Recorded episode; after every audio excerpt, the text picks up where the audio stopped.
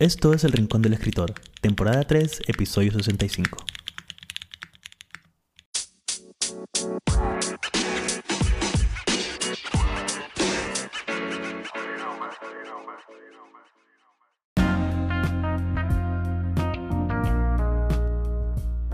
Bienvenidos a un nuevo episodio del Rincón del Escritor. Espero que se encuentren bien junto a sus personas favoritas y que hayan podido encontrar tiempo para escribir la historia que tienen en su cabeza. En este episodio vamos a hablar sobre el nuevo libro de Haruki Murakami. Es un nuevo libro de cuentos titulado Primera Persona del Singular, el cual salió hace un par de meses, si no me equivoco. Y para esto nos acompañará Victoria Delgado, a quien pueden encontrar en Instagram y YouTube como Libros para Buddy. Y como suele suceder con todo libro de Haruki Murakami, en este episodio no solamente hablaremos sobre su obra, sino también sobre todo aquello que nos ha hecho sentir cómo es que lo descubrimos y también cómo sentimos que ha evolucionado con el paso de los años, tanto como escritor y también como quizás como persona, como ser humano. Además de eso también vamos a hablar de otros libros, de otros autores japoneses, porque es lo que suele pasar cuando hablamos de Haruki Murakami. Así que si eres fan de este autor, este episodio es para ti. Y también lo es si es que aún no has leído ninguna obra de Murakami y estás buscando una manera de empezar. Este episodio es para todos ustedes. Y habiendo dicho eso, vayan por un poco de café o infusión de frutos rojos y comencemos. Yo soy Jairo Morales y esto es El Rincón del Escritor.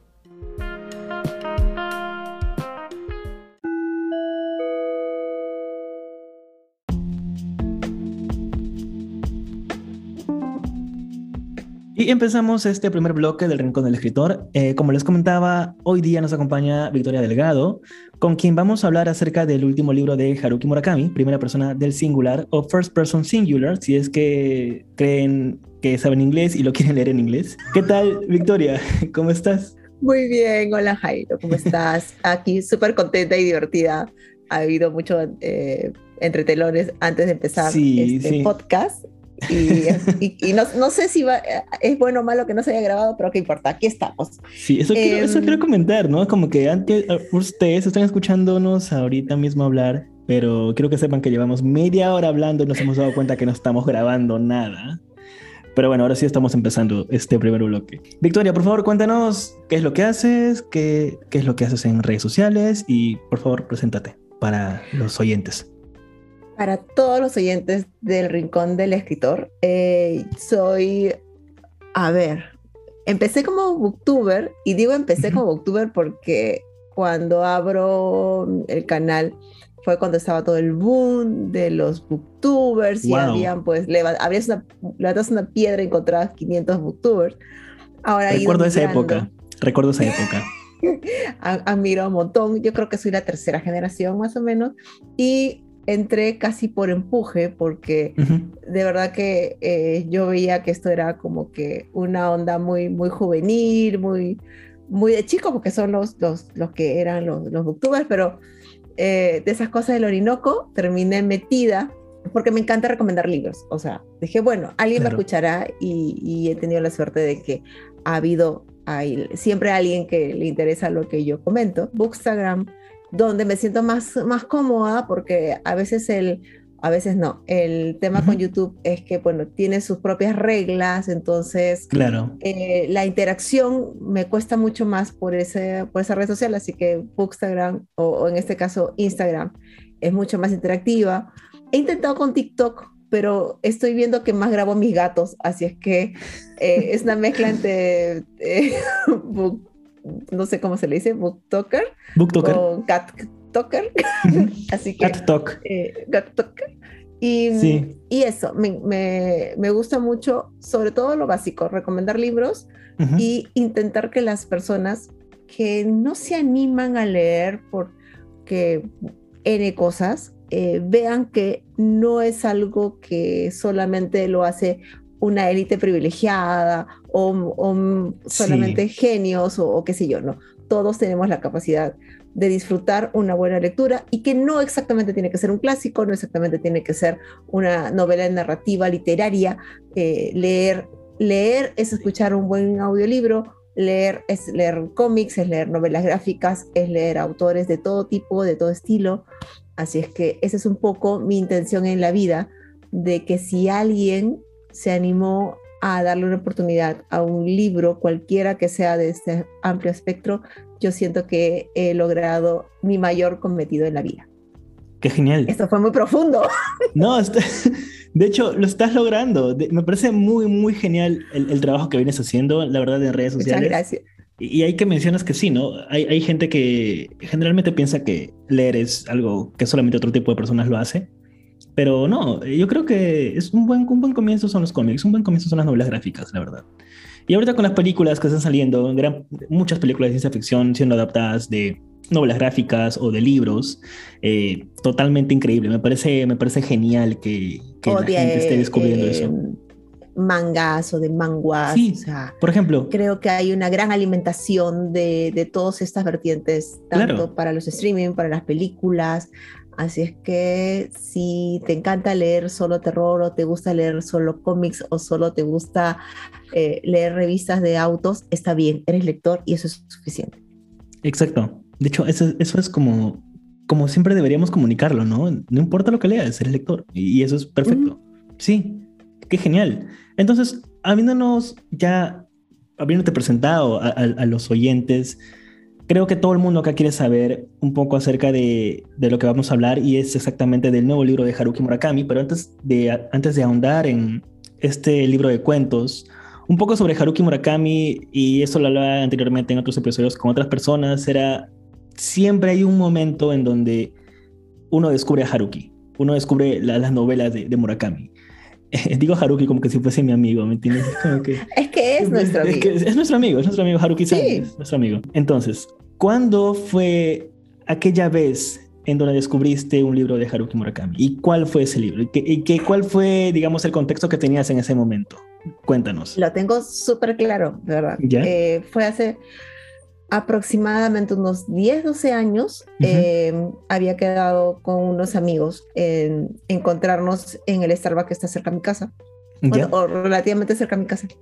Y, tengo la, ya no sé si es una buena o una mala costumbre de llegar muy puntual. A veces llego con demasiada anticipación.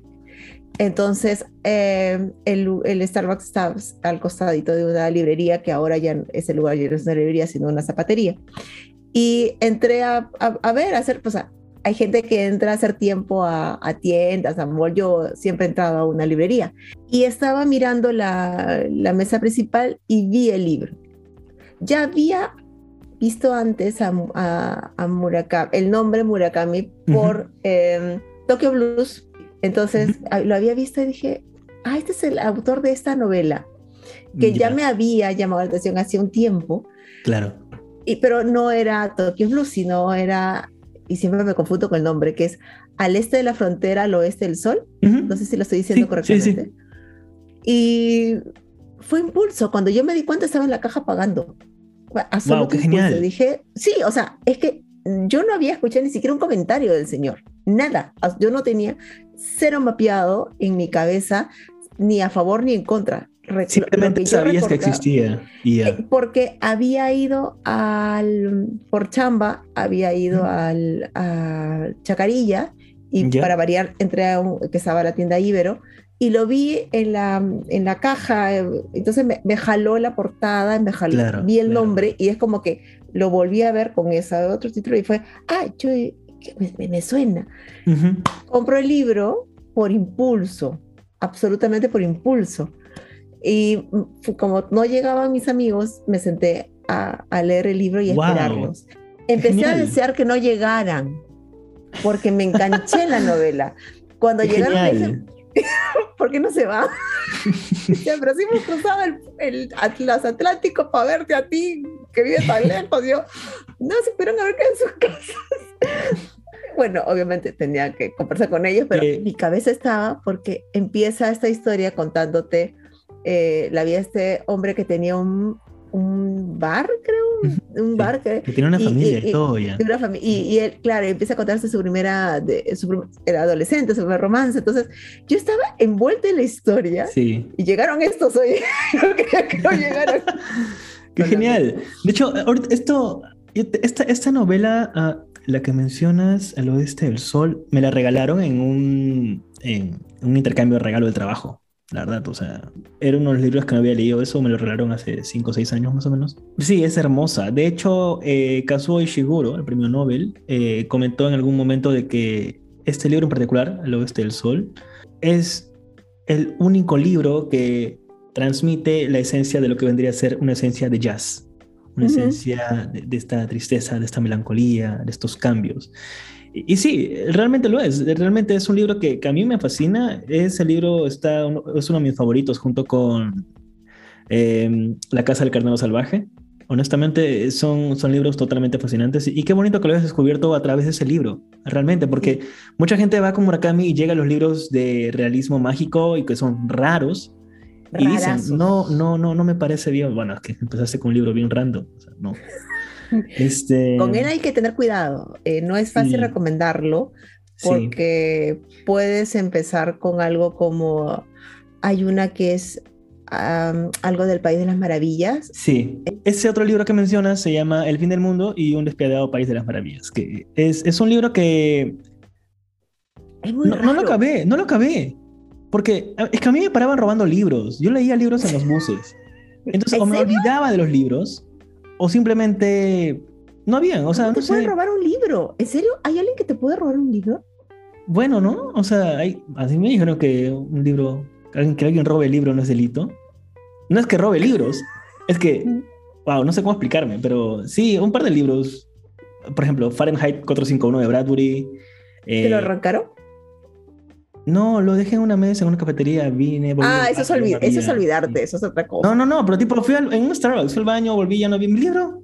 Eso, luego también eh, otro, eh, uno de King eh, que estaba leyendo, creo que fue El Instituto, uno de los últimos que sacó, que también lo tenía, no, ni siquiera lo leí, o sea, no sé, me paran, me paraban. o paraba perdiendo. No sé si me lo robaban o, yo los perdía. Pero yo creo que los perdías y, como alguien lo encontraba y no te, no te conocía, sí. ya como que también espero encontrarme libros de esa manera. Solamente me encuentro cosas raras, pero sí. E, ese, ese libro, por ejemplo, no, no lo acabé. De hecho, ahorita que lo mencionas, me acabo de acordar. O sea, voy a buscarlo apenas, apenas acabe este podcast y, y lo voy a pedir. Eh, pero sí, son libros que realmente son, son interesantes. Yo, por ejemplo, descubrí a Murakami cuando tenía 17 años en esa época me interesaba muchísimo la cultura eh, japonesa. Eh, veía animes y todo el tema, claramente. Pero había llegado un momento en donde dije, ¿sabes qué? Ya no quiero ver más. O sea, me gustan los animes y todo bien, pero me gusta más la cultura, ¿no? Lo, lo que maneja, lo que hay. y yo leía, yo quería, había decidido que quería escribir. Y, y decidí leer porque en algún momento había leído una revista, una entrevista a este autor, a Murakami. Bueno, una de las pocas entrevistas que daba en ese momento. Y, me pareció interesante, me pareció fascinante. Y justamente estaban promocionando, promocionando Tokyo Blues, si no me equivoco. Y, nada, la cosa era de que en, ese, en esa época acá en Lima no llegaban muchos libros aún. No había una, una importación enorme como la tenemos ahora. Entonces era básicamente imposible conseguir libros. Sobre todo de Tusquets y de España eran carísimos. Era que imposible tener algo de Tusquets en mm. esa época. Y, y, fue en el periodo japonés, en la biblioteca que tienen ellos, eh, Em, me dijeron, sí, tenemos este ejemplar, pero solamente lo puedes leer dentro de la biblioteca. Y fue empecé a leer. Iba todos los días, en la tarde, era verano, entonces estaba de vacaciones, y ahí fue donde leí, leí Tokyo Blues de esa manera, y me cautivó, me, me atrapó de una manera tan alucinante, pero nuevamente, creo que por eso también es que empecé a perseguir un poco esta melancolía de la cual él hablaba. Es peligroso leer libros así. Así como tú dices, como Murakami hay que tener cuidado, sí, pero también hay que tener mucho cuidado a nivel personal en qué etapa de tu vida estás. Porque si, si te encuentras un libro de Murakami en donde tú estás totalmente voluble y, vulnerable, hay un problemón que vas a tener emocionalmente y yo lo tuve, yo tuve un problemón a nivel emocional con Tokyo Blues, pero por suerte 10 años después lo pude superar. 10 años después vino Stephanie a mi vida y todo el tema bien genial, pero no, o sea, para de bromas, eh, es eso, eso es lo que yo he aprendido. Gracias, Stephanie, por salvarte de Murakami su melancolía. Sí, de hecho sí, te juro, es, es, una búsqueda de tristeza. Entiendo muy bien que como escritor uno siempre busca esas emociones para escribir, pero ahora que ya, digamos, soy mucho, un poco mayor ya en todo esto y haber, he madurado en muchas formas, no, no entiendo la búsqueda de esa melancolía solo porque sí. La entiendo si la busco para crear algo. Pero muchas veces es como que la gente estamos muy acostumbrados a quedarnos en eso. Y esos libros, los, libros de Murakami, los libros de Murakami te arrastran a eso. Y lo cual es genial, bonito, todo, pero nuevamente es, es peligroso encontrarse a un Murakami así, in the wild. E, es muy, muy peligroso. Eh, eso es algo que, eh, que comento cuando alguien me dice, quiero leer a Murakami. Lo primero que le pregunto es, ¿cómo te sientes emocionalmente? porque Murakami puede ser muy nostálgico. Eh, no sé si es correcto decir la palabra depresivo porque se, ha mal usado ese término, siendo la depresión una un problema, claro, un síndrome. creo que no es un síndrome, es una enfermedad. Entonces, cuando estás muy triste, dices, ah, estoy depresivo. No, mi reina, estás triste, estás con melancolía, pero no estás depresivo. Pero em, si estás pasando por un momento donde la tristeza y la melancolía y, los, eh, y te sientes como una nube gris que alumbra tu camino, no es el momento de leerlo, porque puede que esa nube gris termine siendo una tormenta directa a tu alma. Él es maravilloso, a mí me gustó un montón, pero sí eh, me pasó con hombres y mujeres. ¡Wow! Esos cuentos. Que tuve que parar porque dije, una más y yo me tiro de la ventana. No. Porque ese señor simplemente yo terminaba y decía que alguien me inyecte vida porque yo ya no puedo levantarme de la cama. De hecho, en ese, libro, en ese libro hay un cuento que se llama Drive My Car, si no me equivoco. Mm. Eh, ese cuento. Es el primer cuento. Sí. Ese cuento, ese cuento, ese cuento es bien raro. Ese cuento es demasiado. O sea, yo terminé de leer ese cuento y dije, no, ¿cómo me levanto de aquí? Sí. ¿Cómo sigo mi vida? O sea, ni siquiera el café me va a ayudar. Hay que tener eh, un poquito de cuidado solo con ese pequeño detalle. Sí, o sea, eso. Y te decía, ¿no? Por ejemplo, eh, eh, hablando ahorita de este cuento, ¿no? Que está en este, en Hombres y Mujeres, otro libro de cuentos, justamente lo mencionamos para que los oyentes se den cuenta de, de lo gran la gran capacidad que tiene Murakami para poder trasladar sentimientos. Hace un tiempo intentaba escribir un ensayo sobre esto y llegué a la conclusión de que Murakami es muy bueno en lo que hace porque describe las emociones que no sabemos que sentimos. Entonces, eso es muy, muy, muy, muy perfecto. Y, y, si uno está por ahí en la vida tratando de entender qué es lo que siente, qué tienes, por qué estás así, y te encuentras un libro como Murakami, cualquiera de Murakami, ¿verdad? Te, te vas a terminar por sentir o salvado o ver un camino hacia dónde ir, o realmente como tú dices, todo va a ser una nube negra y, va a ser tremendo. Pero justamente eso nos lleva a, hablando un poco de los libros de Murakami, que son en general, y, cada uno, eh, creo que hemos leído una gran cantidad de libros de Murakami, si no son todos, nos lleva a hablar justamente del último libro de cuentos que él escribe, que es Primera Persona del Singular, titulado así porque todos los cuentos son escritos en primera persona, algo ya muy habitual en Murakami. Obviamente cuando la gente se queja por eso es donde te saca un libro como 1984 diciéndote, toma, así se escribía en tercera persona y, deslumbra a todos, pero bueno, pasó eso. Yo creo que eso, eso fue así. Me acuerdo que creo que fue ese el orden que hizo. Pero bueno, e, en ese libro, Primera Persona del Singular, eh, hay cuentos escritos en primera persona. Y entonces, habiendo hablado de toda la melancolía que, que ya conocemos a Murakami, y, todas estas em, descripción de emociones que pueden ser un trigger para, para muchas personas. ¿Cómo sientes tú este libro? ¿Sientes que había una evolución, como, tanto como autor como como persona? Mira, entré, hacía mucho, mucho, mucho tiempo que no leía Murakami, creo que hace un par de años. Ok. Y, y tenía mucha curiosidad por leer el libro. Ya te había escuchado que tú lo habías ah, leído en, inglés. Y y, tenía ese temor de encontrar mucha melancolía por eh, no solamente hombres y mujeres, sino que siempre te lo transmite. Entonces fui con, a ver, emocionalmente cómo me encuentro, creo que puedo soportar un cuento de ese señor. Y me encontré con una historia muy, creo yo, que son muy personales, donde Exacto. es un Murakami no, no tan nostálgico, sino más bien reflexivo, usa mucho de su melancolía, pero no como en otras historias donde lo único, o sea, no es lo único que hace, pero se sirve de ellas para contarte algo. En este caso es un elemento más y en algunos momentos puede ser hasta, bueno, no irrisorio, pero hasta en cierto momento puedo buscar hasta el humor, ese, ese humor estilo Murakami que existe y se encuentra en, esta, en, estos cuentos.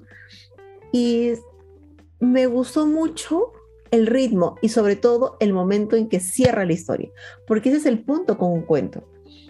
Hay que saber en qué momento lo acabas, porque si no se puede ver una novela breve. Y, y lo genial de un cuento es que cuando estás en lo mejor de la historia, lo cierres. Y, y eso es, eh, ese es su paréntesis para mí como, como lectora, es algo que yo admiro de los cuentistas, que hay casi, casi hay poquísimos que se dediquen exclusivamente al cuento, claro. porque tienes que agarrar una historia y cerrarla antes que tú termines de querer más, porque sabes que necesitas más, pero si escribes un párrafo más, ya se convierte en el, en la otra, en la continuación y que podría trasladarse a ser una novela, una novela, breve. Entonces, ¿en qué momento cierras un cuento? En la mejor parte, en el clic, exacto. Entonces dije, vamos a ver con, cómo va esta. Y yo sentí que eso, que él es un gran novelista, es un muy buen novelista, y a veces un buen novelista no siempre es un buen cuentista, pero ha logrado ser hacer muy buenos cuentos. Hay algunos que sí lo siento casi una novela breve, pero que valía la pena la extensión porque él tenía que, tenía que llegar hasta ahí para contarte o para darte una reflexión final. Sí. No sé si compartimos el mismo tema. De hecho, de hecho sí. Eh, escribir cuentos es bastante difícil. De hecho, es que escribir cuentos es la forma de literatura perfecta, a mi parecer. Eh, no solamente porque tienes que contar algo en pocas palabras, sino también porque que también lo cuentes va a hablar bastante de qué tan bueno seas como escritor o como escritora. Entonces es bastante complicado. De hecho, sin embargo, para mí escribir cuentos es una manera de aprender a escribir novelas. Porque para escribir novelas eh, uno se enfrenta a la extensión del texto, lo, largo que puede ser y, son sesiones largas. Y, los cuentos son una forma de practicar. De hecho, siempre lo, lo, recomiendo en el podcast. Obviamente es una manera de, como tú dices, ¿no? Es saber muy bien cuándo acabar el cuento. Pero eso sí es un tema muy diferente para cualquier persona que se quiera dedicar a ser cuentista. Em, los cuentos de Haruki Murakami, como tú dices, son justamente perfectos en, el sentido de estructura que él maneja. Eh, independientemente de lo que cuente, ¿no? Independientemente de, porque un cuento es una idea, generalmente eh, eh, me parecen totalmente interesantes. En, el caso de primera persona del singular, yo exactamente lo mismo que tú en el sentido de pienso que no había esta melancolía. Había, o sea, está la melancolía ahí, pero está de fondo, está como que una decoración en toda la historia que le he estado contando, pero algo más que yo noté y no sé tú si lo viste, lo comenté en algún momento, era que me da la sensación de que es la primera vez que siento que Murakami se da cuenta del paso del tiempo sobre él, o sea, se siente ya mayor. No quiero decir anciano porque no lo es, pero ya se siente mayor. Yo leyendo sus textos los he sentido quizás un poco más autobiográficos, lo cual tiene sentido porque está escrito en primera persona, de hecho va, va, a tender a parecer eso, pero ciertas cosas, ciertas palabras, ciertos fraseos que, que, siento que por un momento se quita esta máscara de autor y, y, nos cuenta algo muy puntual de él y de cómo se siente frente a ciertas cosas. Y a lo largo de los cuentos de, que hay acá en este libro, pues yo, yo he notado eso. Es una, obviamente, opinión personal, ¿no? Cada uno es... Eh, pero yo he sentido eso, te juro, y, y me sorprende te soy bien honesto, me ha sorprendido bastante encontrarme con esta fragilidad de un Haruki Murakami que siente que el, que el tiempo ha pasado por primera vez en muchísimo tiempo. Y, se encuentra en eso, ¿no? Eh, a mí me encantaron sus cuentos. Unos que otros que, que sí, un poco raros, como Yakul Swallows, pero es como que es una, eso sí es biografía, ¿me entiendes? Es como, es, eso, eso es biografía totalmente. O eh, carnaval. No, yo creo que todos tienen un. Si no es 100% gráfico. Carnaval es brutal. Carnavales. En carnavales en donde yo te digo que sentí este paso del tiempo, de, uh así, como que. Ah, estoy viejo. Un tema así. más o menos te lo dicen, ¿no? Pude ver, pude, por cuando habla con, Ah, no sé, estoy cogiendo carnaval con la del mono, eh, cuando habla con una chica y dice, bueno, no la estoy afanando, simplemente que porque ya soy muy mayor y es como, sí, pues amigo, o sea, tampoco eres irresistible, papi, pero eh, sí, esa melancolía de sentirse mayor, probablemente eh, las, a las personas nos, y digo nos, porque... creo que de todo el mundo booktuber yo debo ser la, la mayor aquí uno va sintiendo el paso de los años. O sea, el cuerpo te dice que has pasado los años. Puede ser que físicamente uno eh, están las cremas, uno se mantiene, intenta mantenerse más firme, pero los años pasan, el, el cuerpo, la vida, las situaciones, las te va diciendo, ya no eres la el, chico, la chiquilla de antes. Entonces, yo también sentí en eso con Murakami, del eh, no estoy ya eh, yéndome al, descanso de mi vida, pero sí siento que ya no soy el chico que escribía Tokyo Blues. Sí, eso, eso, eso, quería llegar a eso, en realidad. Eh, yo siento que es en este libro en donde Haruki Murakami se ha quitado, digamos, esta, esta, esta, esta investidura que le hemos puesto durante todos estos años. Y nos ha dicho, ¿sabes qué? Creo que es momento de que busques a alguien más. Sobre quién depositar tus miedos, tus sueños, tus esperanzas, tus melancolías. Porque yo ya escribí todo lo que quería escribir. Y siento que no digo que esto pasa porque este libro es malo o porque va a dejar de escribir cosas. Él va a seguir escribiendo toda su vida. Espero que así sea. Es nada más la sensación de que se ha quitado un peso enorme de encima mm. al escribir estos cuentos porque él ha querido escribirlos así.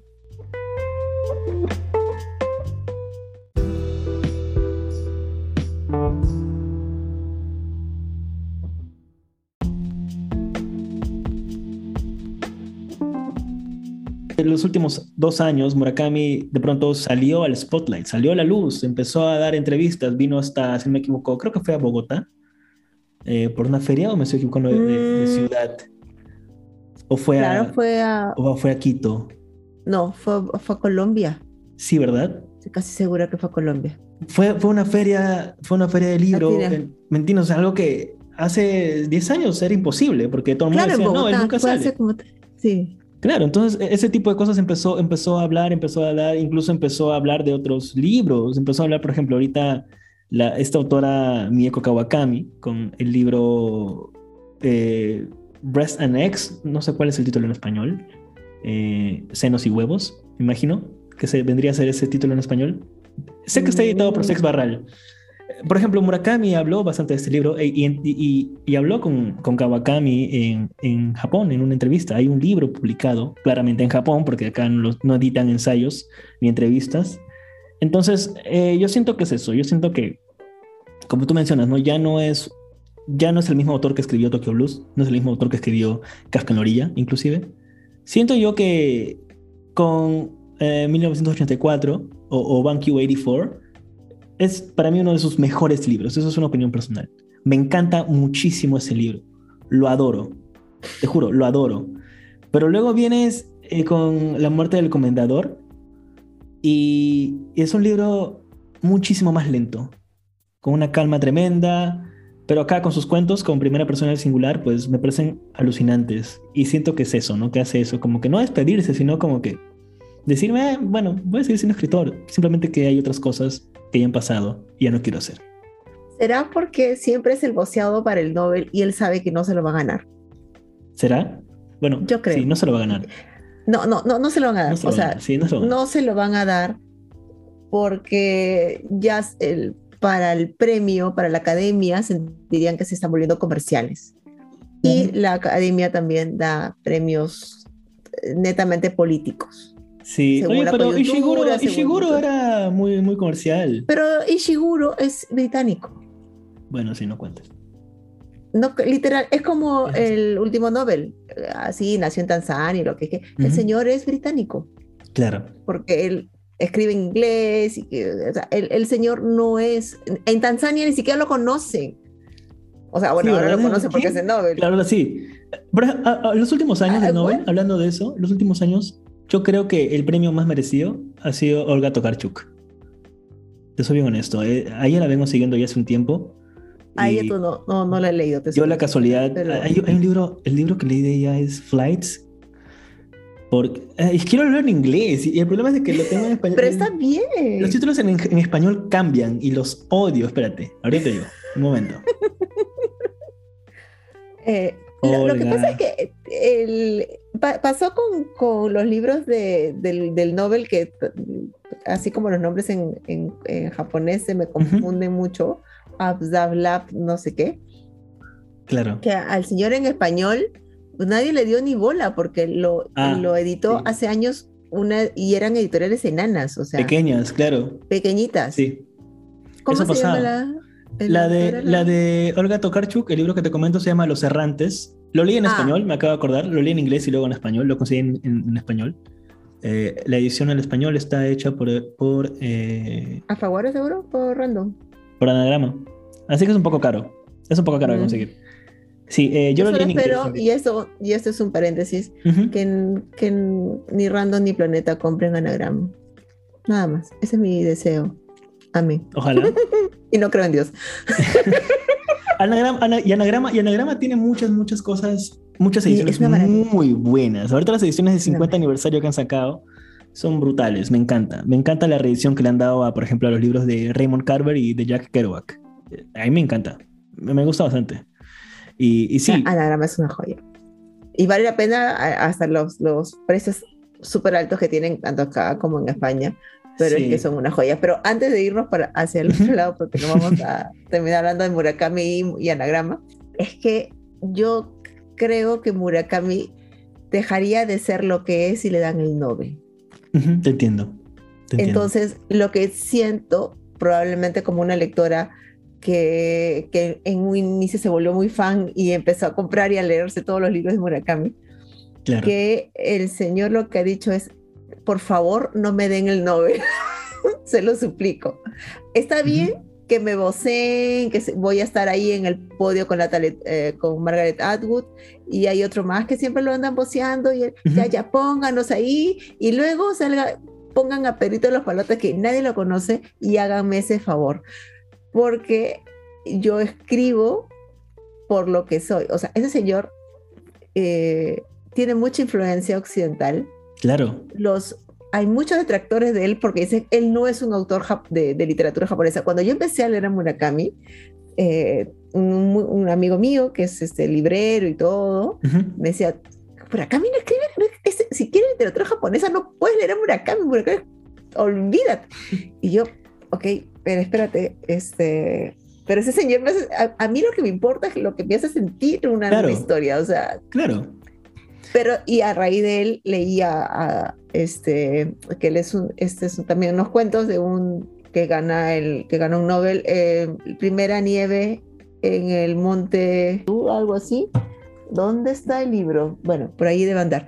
Y, y claro, la eh, o Kawabata, ¿no? La forma, la, la el, el Kawabata, de Yasunari Kawabata. El sonido, la, la voz de una novela eh, de un escritor japonés, pues no se parece a Murakami, eso es cierto. O sea, yo creo que nadie acaba de poder defender que es literatura japonesa, pero eso no quita que agarra lo mejor de ella, porque esa sonoridad la sientes en el es, es, diferente. De hecho, a ver, yo, yo sí creo que es literatura japonesa porque él es japonés. Literalmente, incluso ah, en algún momento a, García Márquez le preguntaron, ¿no? Porque él, vivió un buen tiempo en otro país, creo que en México. Y le dijeron, ¿no? Si usted está en México y escribe, eh, escribe cosas de otros países, ¿seguirá haciendo literatura colombiana? Y dijo, sí, yo soy colombiano, ¿entiendes? Sí, siempre va a ser eso. Entonces yo me quedé con esa idea, ¿no? O sea, por ejemplo, ah, sí. yo creo que es eso, ¿no? Eh, sí, sí, ahí tienes mucha razón en el sentido de que si tú lees otros autores japoneses te vas a dar cuenta de, otros estilos muy diferentes. Pero, por ejemplo, la literatura japonesa, y eso es una opinión personal, es triste. Todo. Ah, absolutamente. Todo. Es melancólico. Y yo leí el primer, antes de, de Murakami, yo leía a Kensaburo Oe, El grito silencioso. es un libro, ese libro es depresivo. Ahí sí puedes decir que te deprimes, te entiendo. O sea, ese libro sí es bien denso. Y luego de eso saltea Banana Yoshimoto con Kitchen. Ese libro te manda más al fondo. ¿Me entiendes? Kitchen. con Kitchen no te levantas de la cama. No, con Kitchen. Fue, ah, Dios mío. Y tú sabes que yo sí, leo Kitchen, que una, también una amiga mía me lo recomienda. Eh, bueno, ella habla de la soledad, de la pérdida de, sus padres, esa chica se queda sola. Y eh, aunque ya había pasado muchos años, claro. a mí me costó, me costó mucho tiempo eh, pasar mi, bueno, que uno nunca pasa esa etapa, pero mi orfandad paterna. Entonces, las cosas que ella decía, las, las sensaciones que tenía, era como, yo estoy pasando lo mismo que tú, mi reina. Entonces, esa nostalgia, ese dolor que te transmite, que es casi, se te mete en el alma, en el útero y te desgarra, es una cosa alucinante y es una novela cortísima.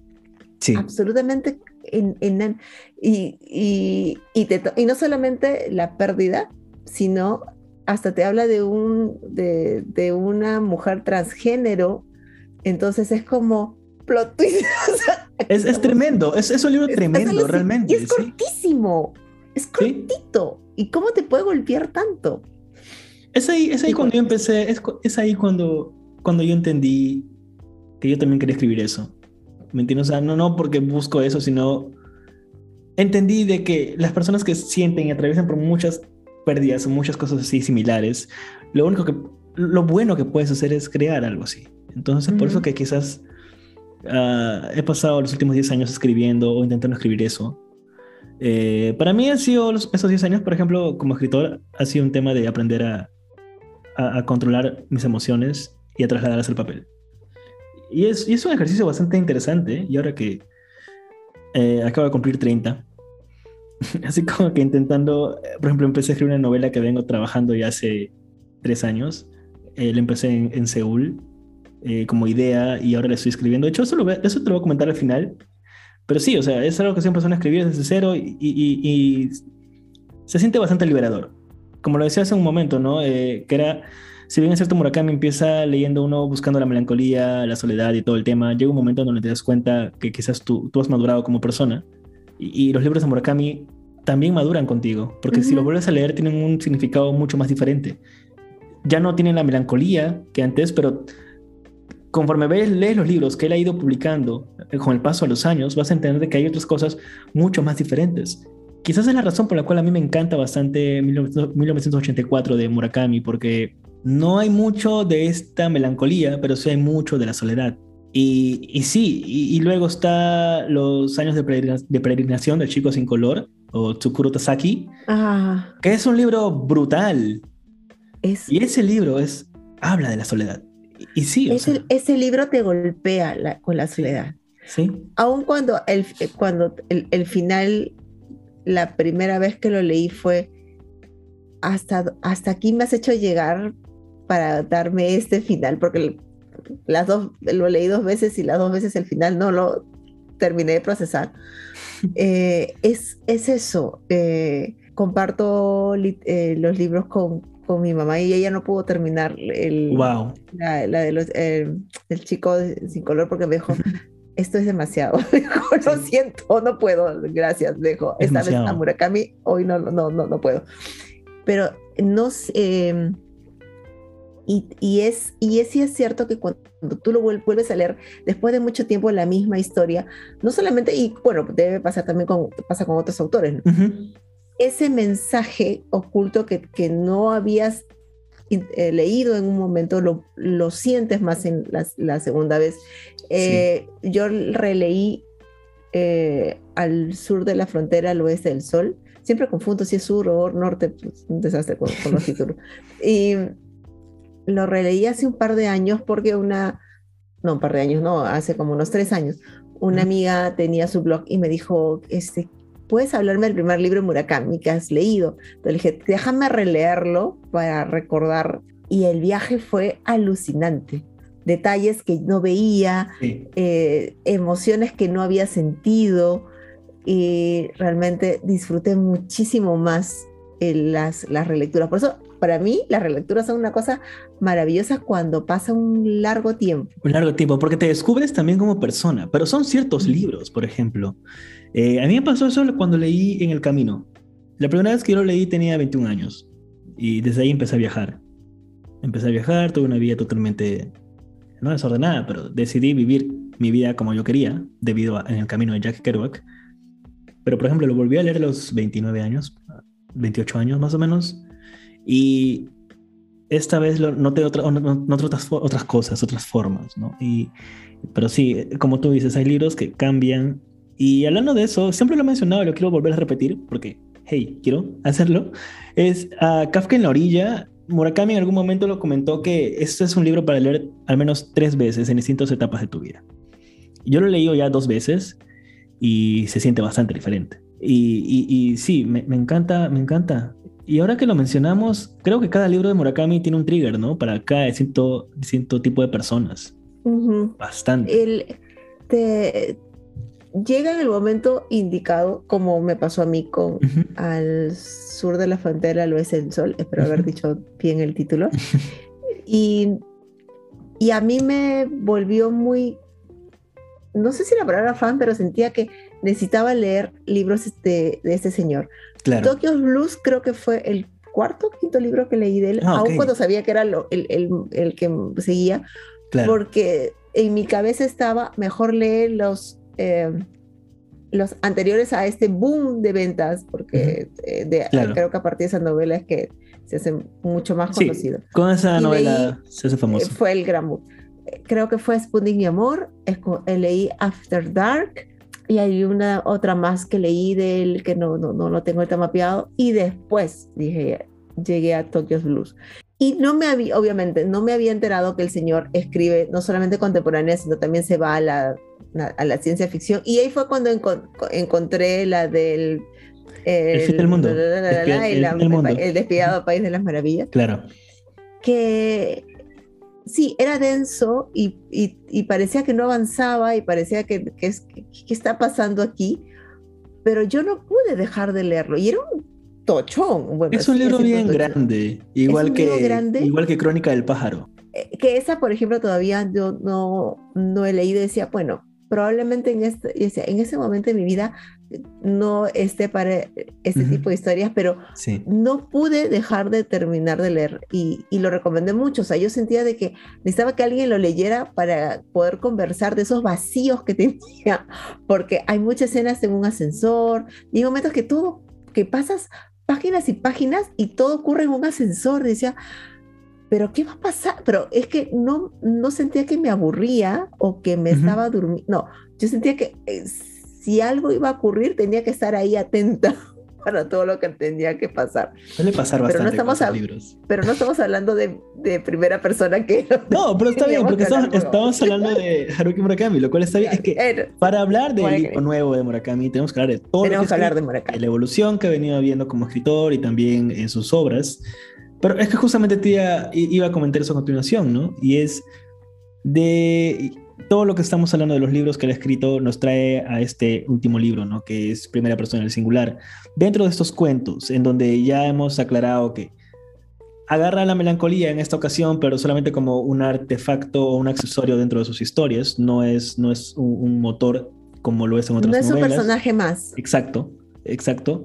Eh, en este caso, incluso que hay ciertos matices de biografía, se podría decir. ¿Cuál es el cuento o los cuentos que, más te han gustado de, este libro? Va a sonar a que estoy vendiéndote el libro, pero a mí los ocho cuentos me gustaron mucho. Mucho. Es que sí, o sea, son muy buenos. O sea, son muy buenos. sí. Pero. totalmente. Eh, Carnaval. Confesiones de un mono de Shinao. Ese me quemó el cerebro. Ese, es mi favorito. ese es mi favorito. Pero Carnaval me gusta mucho. Sentía que, ¿sabes qué? Que en cualquier, en cualquier momento termina preso este señor. Y a mí me gustó muchísimo esto de ahí. Y ya, eh, antología poética de los Yakul Snowball de Tokio. ¿Sabes qué? Yo, espero no sé si sentir mal a alguien, lo sentí como cuando el, el, el, el hincha del Muni. Es que literalmente es eso, literalmente es eso, sí. Yo sé que Elisa Muni se va a sentir bien identificado con esa, parte, con ese cuento. A mí me encantó, a mí me encantó. Pero para... Carnaval me hace alucinante. Para, para, los que están escuchando, quiero que se imaginen ahorita ambos estamos con una copia del libro buscando los cuentos. Eh, por ejemplo, a mí, a, mí, a mí me encantó, como te digo, ¿no? Confesiones de un mono de Shinagawa. Es un libro, es un cuento a mí no me pareció extraño. De hecho, yo lo, yo lo tomé como lo más natural del mundo. Si están acostumbrado a ese tipo de realismo mágico, ¿me entiendes? Que yo pienso, ah, un mono que habla, wow, hola, ¿qué tal? Es normal. Es como que es, de pronto si un gato me hablara también sería normal. Pero luego de eso me encantó bastante el primero, que es áspera piedra, fría almohada. y, y, sí, es un cuento con el que abre el, abre el libro, pero desde ya de por sí empieza con esta esa narración ¿no? que siempre ha tenido en primera persona es, de captura, está bien escrito, está bien editado, es, es un muy buen trabajo como escritor, es un muy buen escritor, literalmente. Y la verdad que también hay que darle su mérito al traductor. Sí, porque sí, totalmente.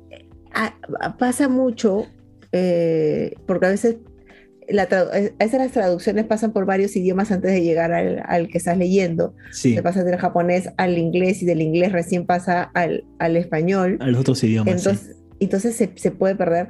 Yo creo que ha sido traducción directa del, del japonés. Sí, hay palabras, no, hay, hay palabras, hay emociones que es muy difícil traducirlas. Eh, de ida y de vuelta, eh, desde español hacia japonés y japonés al, al español.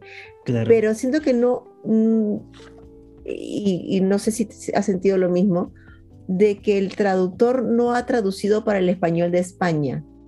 Así, aun cuando tiene, obviamente, claro, palabras está para que, claro, sí. Pero siento que eh, ha sido lo más estándar, si es que se puede hablar del español como un estándar, no, sea que, no, no lo ha traducido para, para España, lo ha traducido para los españoles y para los latinoamericanos. Sí, Entonces, para, toda Hispanoamérica se podría decir, en verdad, sí. Eh, que, no, que no, siempre pasa eso, ¿ah? porque normalmente eh, las, las eh, editoriales traducen para el público español, por lo tanto, tiene las palabras, los... Claro, y de ahí lo traen acá y, y, acá tú tienes que traducir de, en tu mente lo que están hablando en jerga o en versión española. Por ejemplo, acá nos dice que, bueno, este libro, Primera Persona Singular, ha sido traducido del japonés por Juan Francisco González Sánchez. Así que, Juan Francisco, si estás escuchando esto, muchas gracias por tu trabajo. Lo has hecho muy bien, muchacho, en serio. Muy, eh, muy buen trabajo, la verdad. Tenemos suerte, de hecho siempre lo he mencionado, tenemos mucha suerte de que recibamos los libros de Murakami traducidos directamente del japonés muchos países esperan y dependen de la traducción al, eh, al inglés para poder este, recibirlo. Un ejemplo muy claro por, ese, por, esta, por este, digamos, eh, esta, esta, ventaja que tenemos es de que tenemos libros que aún no hay en inglés, como por ejemplo, de Carlos cuando hablo de, escribir.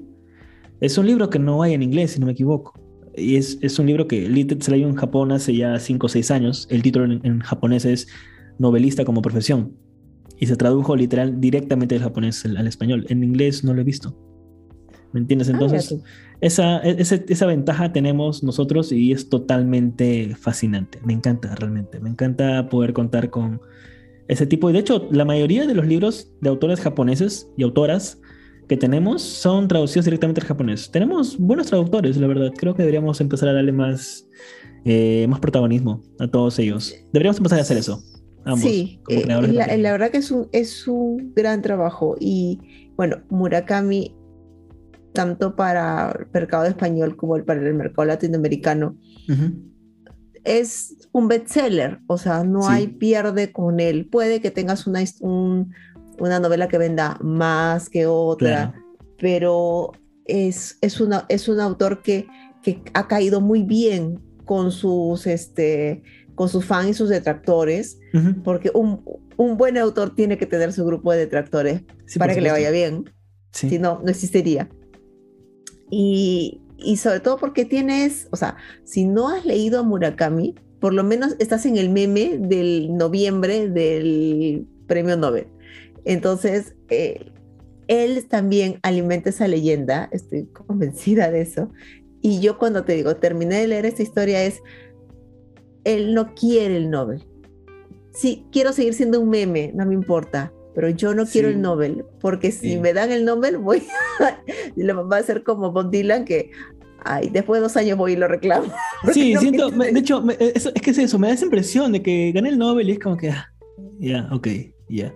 Eh, no sé, siento que dejaría de escribir solo por molestar.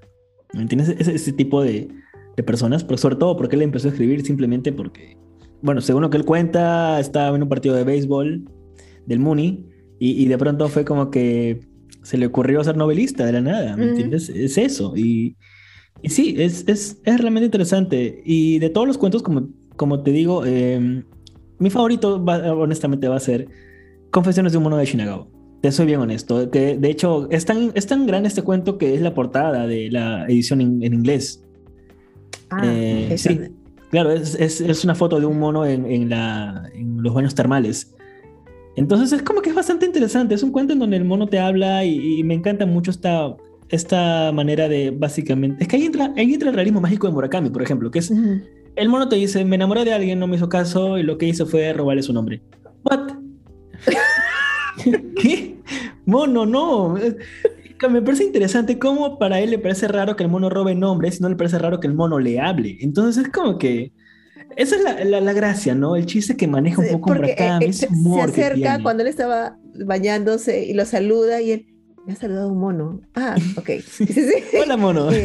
Sí, sí, ¿no?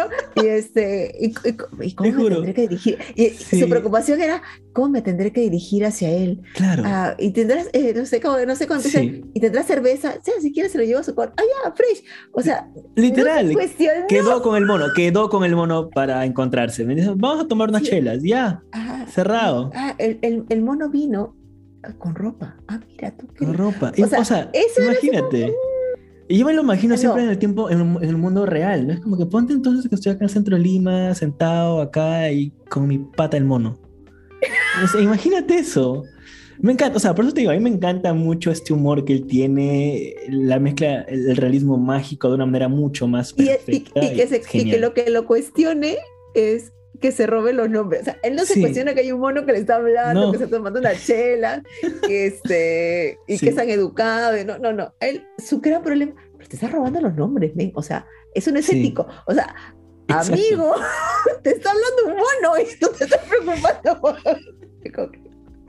es una burla, es una burla hacia, hacia él mismo. Creo que es una burla a su propio realismo.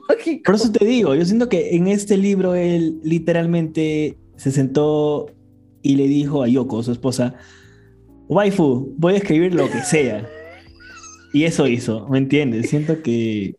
Pero me encanta. O sea, por más que escriba, digamos... Ahora, estamos asumiendo claramente, ¿no? Para que nos escuchen, no, no es que ha dicho esto, pero se siente. Uno que, que viene leyéndolo durante muchos años, sientes este... ¿Cuál es la palabra? Como que te quitas un peso de encima, ¿no? Él como autor fue como que ya, ¿sabes qué? Voy a escribir lo que quiero, esto me gusta, pero aún así, no ha perdido ese toque de melancolía, ese toque de... en, ninguno, en ninguno de tiene. Es alucinante, me encanta, me encanta bastante lo, lo que... Pero lo, lo ha modificado, o sea, pero lo ha modulado mejor. Sí. Hay momentos... creo que sí. Eh, en hombres y mujeres te dio cantidades industriales de melancolía y tristeza y es toma y si te Hombres y mujeres es bien triste. Eh, y me, mandas un, me mandas un saludito desde arriba. Sí. Pero en esta yo terminé de leer el libro y dije, ¿sabe qué le he dicho a la academia? No quiero. Esto, con esto les estoy diciendo que yo no necesito un Nobel. Claro. Porque yo puedo hablar de un mono, puedo hablar de, de, jazz, puedo hablar del Mooney. Y, yo, no yo, no necesito, no necesito un Nobel. Muchas gracias. Déselo Ahora se lo dan. A Atwood o, a, o, déselo a sí. Pedito Margaret, Margaret se lo debería llevar. Margaret se lo debería llevar. Ojalá se lo den mientras siga viva.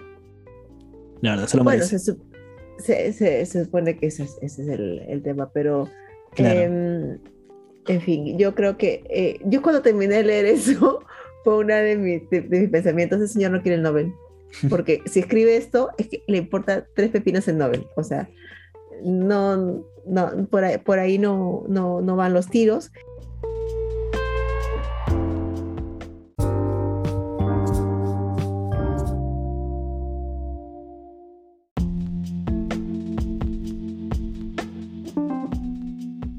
Y, y eso siento también que, no, es que los anteriores no era honesto, simplemente que en este de acá está siendo mucho más ah, consciente de, de todo y está escribiendo para él, ha escrito para no dejar un legado, pero es esto soy yo maduro, esto soy claro, yo es que adulto. Ya, ya está pensando en eso, ¿no? O sea, por ejemplo, mientras hablamos, mientras ustedes escuchan este episodio, hace un mes ya se inauguró la biblioteca de Haruki Murakami en su universidad, eh, no me acuerdo ahorita en dónde, en dónde estudió, pero en la universidad en la que él estudió, que de hecho aparece en Tokyo Blues, en la novela, él ha, obsequiado todos sus manuscritos, todos sus discos de vinilo, toda, toda su obra a este museo que han hecho, un museo biblioteca que han hecho para, para él, a su nombre, Haruki Murakami. Entonces, lo que tú dices es eso.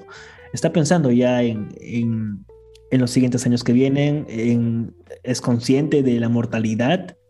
Y, ahí lo vemos reflejado ¿no? en, esto, en este libro, ya pasando un poco más toda la, la gracia que pueda tener sí, es lo que tú dices, ¿no? Llega un momento en donde quizás es eso, ya se dio cuenta de, ok, ya pasó el tiempo, quizás es momento, ¿no? ¿Qué será? Quizás algún día lo descubramos cuando lleguemos ahí. Pero sí, eso se siente, como, como lectores de Haruki Murakami por muchos, muchos años ya, sentimos eso y, y, sí, la verdad es que sí. Y eso nos lleva a, por ejemplo, una miscelánea, que es ya que has leído este libro, ¿hay alguna, por ejemplo, alguna canción que asocies o alguna pieza musical que asocies a, este libro? Por ejemplo, yo, ah, lo que te comenté, ¿no? yo lo asocio con In My Life de, los Beatles, porque siento que es eso. Siento que el paso, el, paso del tiempo es muy notorio en estos, en estos cuentos. ¿Tú tienes alguno? Mira, eh, soy muy fan de los Beatles y, y sí tendría que poner un playlist en Spotify, de todas maneras estaría el álbum blanco completo. wow, mm, ok. Eh, pero lo he sentido más, más a Glenn Miller, no, Glenn Miller no, a más a Armstrong. ¿Ya? Ah, lo he sentido más, eh, eh, sobre todo cuando, con esta, la del mono yo lo sentí, lo, sentí por ahí, por, con esas, esas mezclas. Creo que si hago una, una lista, un, playlist en Spotify, estaría el álbum blanco de los Beatles y estaría Armstrong, de todas maneras. Genial. Y, por ahí, o sea, eh, pero no soy experta en jazz, así es que probablemente haya eh, músicos o, bandas mucho más representativas, pero creo que buscaría el, el, el grupo de jazz más, más básico, más el, no, con no, con tanta mezcla, sino más ese de los sí, más de los 40, más de los 50, ese, ese donde se alimente, donde se alimentan el, el, jazz. Yo creo que por ahí iría. Como no soy una experta en, en, en esa, me gusta, eh, soy un alma vieja que le gusta el jazz, le gusta, pero no soy experta en grupos, o sea, no, es que, que, me conozca este, los nombres, pero siento que por ahí podría ser la ruta. Qué genial, de hecho, qué genial. Eh, sí, siempre lo vamos a asociar con jazz, de hecho eso me, me, fascina y yo también cuando escribo escucho mucho jazz, me encanta, me encanta bastante jazz en realidad. Y, sí, genial. Entonces esas serían las piezas musicales que podemos asociar a este libro de primera persona del singular. Y si de pronto alguien nos pregunta, queremos leer a Haruki Murakami, ¿qué libros recomendaríamos para empezar a leer a Haruki Murakami? Hagamos algo, recomendemos un libro con el cual podrían comenzar y recomendemos un libro para aquellos que ya han leído a Murakami y ya tienen una idea de por dónde van y sería un siguiente paso. El primer libro para comenzar con Murakami, ¿cuál sería? Eh, para mí, al, al, este de la frontera, al, este del sol. al oeste, eh, sí, yo creo que es un buen inicio, porque es una novela cerrada, es una novela con, con muchos matices. Creo que tiene, lo, no sé si la palabra es mejor de él, pero es que es, es nostálgica, sí. Claro. Eh, es muy reflexiva. Eh, hay, mucho de, madurez del personaje, del crecimiento del personaje. Entonces, me gustó mucho, y no solo la, primera vez que lo leí, la releída que le di en su momento, yo empezaría por ahí con esa historia. Tú. Genial. yo, mira, la verdad, hasta hace, hasta hace unos meses recomendaba empezar con La Casa del Carnero Salvaje, hasta que me dijeron en TikTok que era muy, muy realismo mágico. Lo cual no opino lo mismo, pero está bien, entiendo, entiendo las quejas. Yo, la verdad, recomendaría Sputnik Memoir honestamente, porque es un libro de igual manera. Es, es, no está, no, no hay mucho realismo mágico, pero hay esas, esas, digamos, desgloses que ya vemos de Murakami, ¿no? La, melancolía y todo lo demás. Así que recomendaría bastante ese libro para comenzar. Y un libro entonces que recomendarías para alguien que ya, ya leyó Murakami y podría empezar a leer otra vez o lo dejó de leer por un buen tiempo. Porque pasa mucho eso, ¿eh? Ah, ah, yo dejé de leerlo por un tiempo, no porque no quisiera, simplemente que la vida se me cruza y, claro. y no, no, no, lo continué. Lo que pasa es que siento que Murakami, tiene etapas, dependiendo en qué etapa sea, estás. O sea, si te gustó la parte del realismo mágico y, y, y, por ahí van tus, tus tiros, eh, a mí me gustó mucho esta, la del el, la, la, la, y el, y el Horrendo País de las Maravillas. Claro. Em, y por ejemplo, After Dark me parece que es un buen, una historia para retomar, porque tiene también, tiene un poquito de realismo mágico, un poquito, es como un, una, un enclave. Una mezcla, es, es, un, es un punto intermedio entre, entre Exacto, porque no es, no es narrativa completa, o sea, no es solo narrativa, no es realismo mágico al, al 100%, pero es como un buen engranaje. Entonces, porque incluso está escrito como guion. O sea, ¿me entiendes? Es, es, raro, es un libro raro. Lo leí una vez, me acuerdo. Una sola, dije, no voy a ver más porque me pareció bastante extraño. O sea, sentía que era un punto medio, era un descanso para él. Y, pero sobre todo porque te mete a, una, a un Tokio, a un eh, oscuro, triste, real, y que lo puedes trasladar a cualquier ciudad sí. del mundo. es verdad, es verdad o, por lo menos cuando lo leí yo sentía eso, que no, no se queda en su lugar físico, sino que tú lo, puedes poner en, probablemente en cualquier otra ciudad, ni que haya viajado mucho, pero sentía que la, historia, los personajes, tú podías encontrarte con, con, una historia así. Sí. Entonces, iría por, por, por ese... O sea, ninguno, ninguno lo vas a recomendar primera persona singular, porque creo que esa historia necesitas haber leído mucho Murakami para llegar a esto. Creemos, creemos lo mismo, la verdad. Eh, Primera persona singular es el libro nuevo eh, de Haruki Murakami, publicado por Tusquets, eh, del Grupo Planeta. Sin embargo, es un libro que funciona muchísimo mejor para la gente que ha leído Murakami. Esa es la verdad. ¿Puedes leer como primer libro? Sí, por supuesto, pero te vas a perder de cosas como el, la evolución que él ha tenido como escritor. Yo creo que alguien que lo ha leído ya desde hace mucho tiempo, que la mayoría de sus lectores debemos tener ya 10 años leyéndolo mínimo. Tranquilamente. Claro. Eh, pues vamos a encontrar una evolución enorme eh, y también una madurez como escritor, ¿no? Y lo que, habla, lo que venimos hablando durante todo este episodio del podcast es realmente interesante.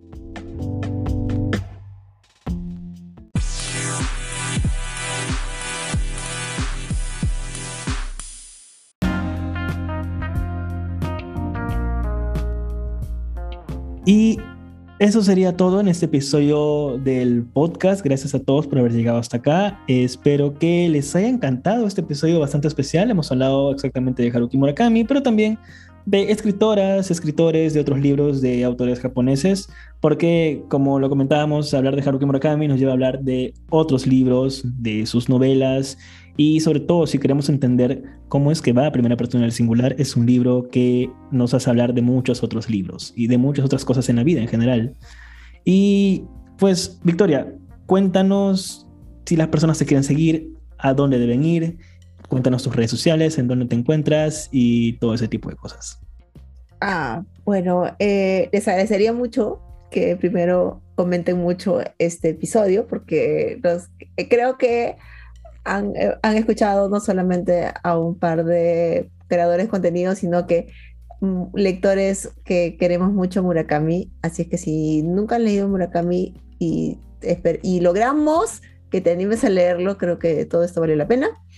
Así es que esperamos de verdad que, que se animen a leerlo, releerlo, continuarlo, darle una oportunidad. Eso sería maravilloso. Y si me quieren seguir en YouTube, en Instagram, en Twitter, que normalmente hay no tanto de libros, ahí me voy en YOLO, pero ahí estoy. Eh, todo es con arroba libros para Badi. Ahí me pueden encontrar y también en Facebook, que tampoco estoy muy seguido, pero ahí ando.